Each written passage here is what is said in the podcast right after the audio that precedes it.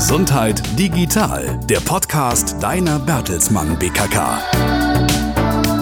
In dieser Folge geht es um das Thema Selbstfürsorge. Hallo, ich bin Tobias.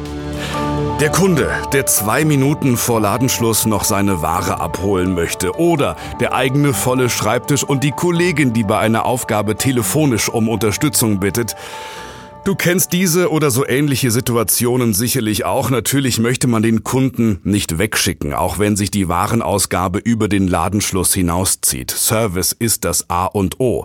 Und auch die liebe Kollegin wird nicht hängen gelassen, auch wenn sich die eigenen offenen To-Dos bereits auf dem Schreibtisch türmen.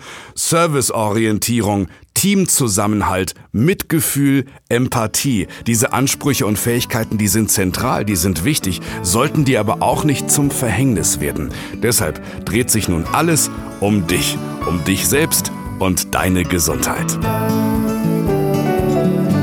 Selbstfürsorge. Wieso und warum? Ja, wie schon gesagt, bei der Arbeit mit den Kunden oder den eigenen Kollegen dürfen das persönliche Wohlbefinden, die individuelle Gesundheit nicht zu kurz kommen. Ich möchte also motivieren zu mehr Selbstfürsorge. Was versteht man überhaupt darunter? Ja, Selbstfürsorge meint einen wertschätzenden Umgang, ja, mit sich selbst. Natürlich ist es schön, für andere da zu sein, aber dabei darf man sich selbst nicht vergessen. Im Sinne der Selbstfürsorge kennt man seine Bedürfnisse Bedürfnisse, man nimmt sie wahr und man nimmt sich bewusst Zeit dafür. Wie sieht's bei dir aus? Passt du gut auf dich auf? In vier ganz einfachen Schritten geht es zu mehr Selbstfürsorge und wir starten damit jetzt. Der erste Schritt zur Selbstfürsorge lautet, erlaube dir, für dich zu sorgen und akzeptiere dich so, wie du bist. Im ersten Schritt legst du also die Basis. Erlaube dir, gut für dich zu sorgen. Um diesen Schritt zu gehen, ist es wichtig, dass du dich so akzeptierst, wie du bist, mit allen Ecken und Kanten. Das ist leichter gesagt als getan. Häufig gehen wir viel zu hart mit uns selbst ins Gericht, aber wozu führt diese Selbstanklage? Fühlen wir uns dadurch besser? Ja, sicherlich nicht. Also akzeptier auch die kleinen Fehler, die vermeintlichen Schwächen, die Unsicherheiten. Niemand ist perfekt. Wenn du dich selbst akzeptierst und wertschätzt, dann kümmerst du dich automatisch viel besser um dich. Selbstliebe und Selbstfürsorge hängen nämlich eng zusammen. Weiter geht's mit Schritt zwei. Kenne dich und deine Bedürfnisse. Wenn du gut für dich sorgen möchtest, ja, was braucht's dann noch? Du musst dich selbst kennen. Und dazu musst du erstmal in die Selbsterforschung gehen. Was ist dir wichtig? Was tut dir gut? So schwierig und auch äh, paradox es klingt, gerade im stressigen Alltag solltest du dir vermehrt Aufmerksamkeit schenken. Zum Beispiel durch Achtsamkeit.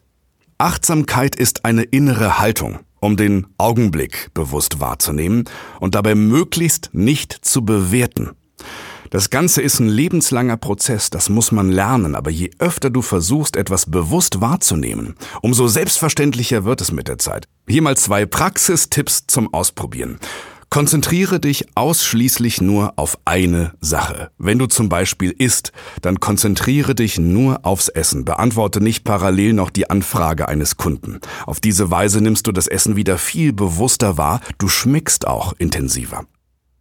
Andere beispielhafte Situation, bevor du an einer Besprechung teilnimmst, ganz gleich ob die persönlich ist oder telefonisch oder eine Videokonferenz, halte kurz inne, zähle innerlich bis drei und atme einmal tief ein und wieder aus.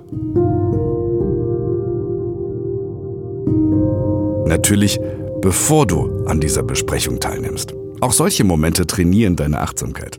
Und ganz wichtig, nimm dich immer wieder bewusst auf allen Ebenen wahr und trete in Verbindung zu deinem Körper, zu deinen Gedanken, zu deinen Gefühlen. Was nimmst du körperlich wahr? Welche Gedanken gehen dir durch den Kopf? Welche Gefühle zeigen sich?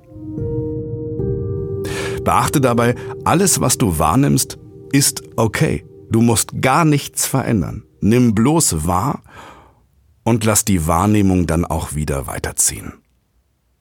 In Schritt zwei hast du also deine Bedürfnisse kennengelernt und in dich hineingehört. Jetzt wird es Zeit, deine Bedürfnisse zu erfüllen. Der dritte Schritt lautet also, lasse Taten sprechen. Was heißt das? Finde die Balance zwischen Zeit für dich und Zeit für andere. So individuell wie deine Bedürfnisse sein können, so individuell können auch deine Wege zu mehr Selbstfürsorge sein. Eine Möglichkeit ist, dass du dir ganz persönliche Ich-Räume schaffst. Du nimmst dir in diesen Ich-Räumen bewusst Zeit, sei es zum Sport machen, für Wellness, für einen Spaziergang oder für irgendwas anderes, was dir gut tut.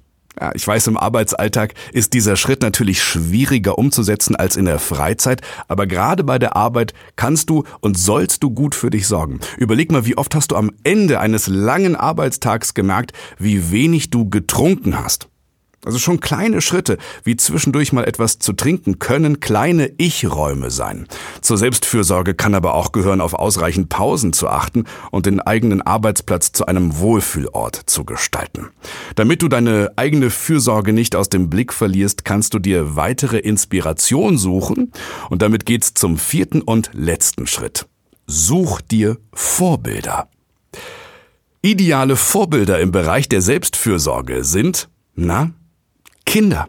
Die interessieren sich nicht dafür, was andere denken, die hören ganz bewusst auf sich, die handeln völlig intuitiv, gehen nur ihren Bedürfnissen nach. Wenn sie müde sind, dann schlafen sie. Und wenn sie Hunger haben, dann wird was gegessen.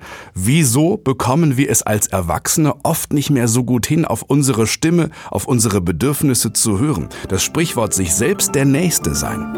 Das kann in diesem Kontext ausnahmsweise mal positiv gedeutet werden als Motivationsgeber für ein Mehr an Selbstfürsorge.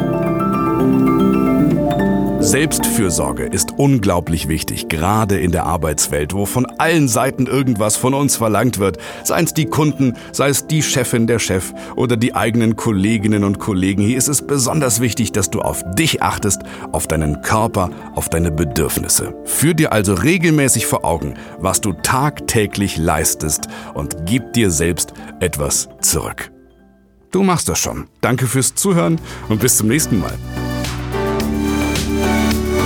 Das war Gesundheit Digital, der Podcast zum Wohlfühlen von deiner Bertelsmann BKK. Gesundheit liegt bei uns in der Familie.